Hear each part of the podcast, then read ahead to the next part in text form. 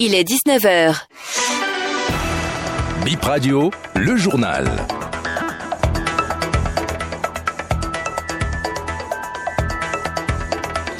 Macky Sall met une croix sur sa participation à la prochaine présidentielle au Sénégal.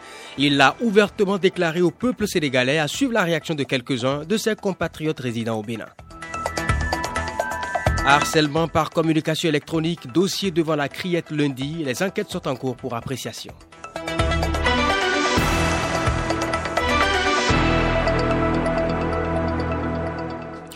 Bonsoir à toutes et à tous. Et d'abord, ce programme cinéma, si vous êtes un fan, à l'auditorium de l'Institut français de Cotonou ce mardi, donc à 19h, vous êtes invité à suivre une projection cinématographique.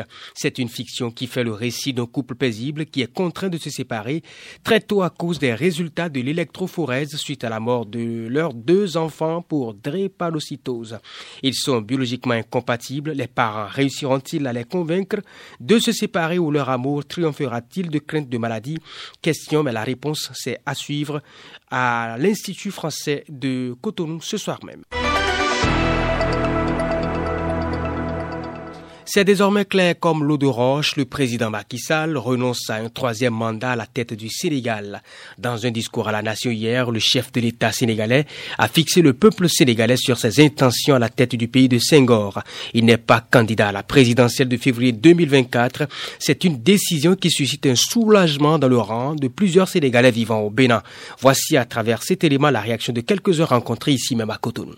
Vraiment, les nerfs s'étaient tendus et heureusement, il nous a fait surprise, soit disant qu'il a renoncé pour sa candidature de troisième mandat. Donc le président, quand même, il nous a honorés. Bien vrai que nous avons au moins 40 et quelques morts soit disant qu'il n'est pas du oui, il n'est pas du non, et puis tout le monde était vraiment dans les nerfs. Depuis, il y a eu l'action politique au Sénégal le temps de Ngalon de Diouf et aujourd'hui Macky est venu au moins honorer le peuple sénégalais, honorer le peuple d'Afrique, soit disant qu'il ne fera plus le troisième mandat. Il nous a surpris vraiment. Ça, c'est une fierté du Sénégal et puis de l'Afrique. Ça, c'est la démocratie. Il a bien fait de se exprimer avant les jours aussi. Il a dit qu'il ne va pas poser cette troisième candidature. Vraiment, ça nous a fait une fierté. Maintenant, Wallah, quand il a décidé, il a dit non, il n'est pas dedans. Mais quand j'ai attendu les nouvelles, je suis très content avec lui. C'est comme ça on veut. C'est ça qui va faire le pays va avancer comme il a laissé les choses. C'est bon, c'est très bon. C'est un exemple pour l'autre qui vont venir. En tout cas, il a sauvé l'Afrique.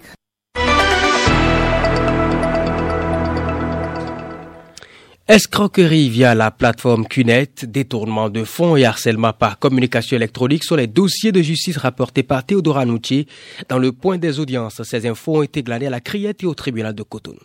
Dix personnes, dont une femme poursuivie pour escroquerie via la plateforme CUNET, risquent sept ans de prison ferme. Elles ont toutes reconnu avoir intégré la plateforme en s'acquittant d'une somme. Mais ces prévenus rejettent l'accusation selon laquelle ils auraient fait intégrer d'autres personnes au réseau contre de l'argent. Leurs avocats estiment que l'infraction n'est pas constituée parce qu'ils ont juste adhéré à une plateforme comme toutes les victimes dans ce réseau de CUNET. Ils n'ont escroqué personne et ce ne sont pas des cybercriminels, clame la défense. Leur conseil demande la relace pure et simple ou à défaut au bénéfice du doute parce que l'élément matériel n'est pas constitué. Le délibéré est prévu pour le 14 août à la criette. Une jeune fille était devant la criette hier pour harcèlement par le biais d'une communication électronique. Elle ne reconnaît pas les faits. La Cour a renvoyé le dossier pour convoquer la deuxième prévenue dans le dossier et la victime. Les deux accusés ne sont pas sous mandat de dépôt. On quitte Porte Novo pour le tribunal de Cotonou où un homme a comparu pour détournement des fonds de ses partenaires d'affaires. L'accusé reconnaît que les victimes lui ont vendu des machines à hauteur de 24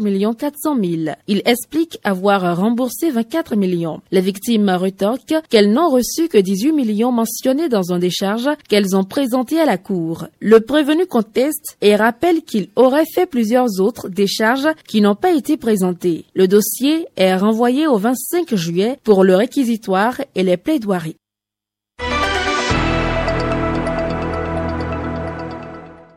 Le 8 juillet prochain, le cercle des femmes leaders pour une éducation de choix sera en congrès dans un hôtel de Cotonou.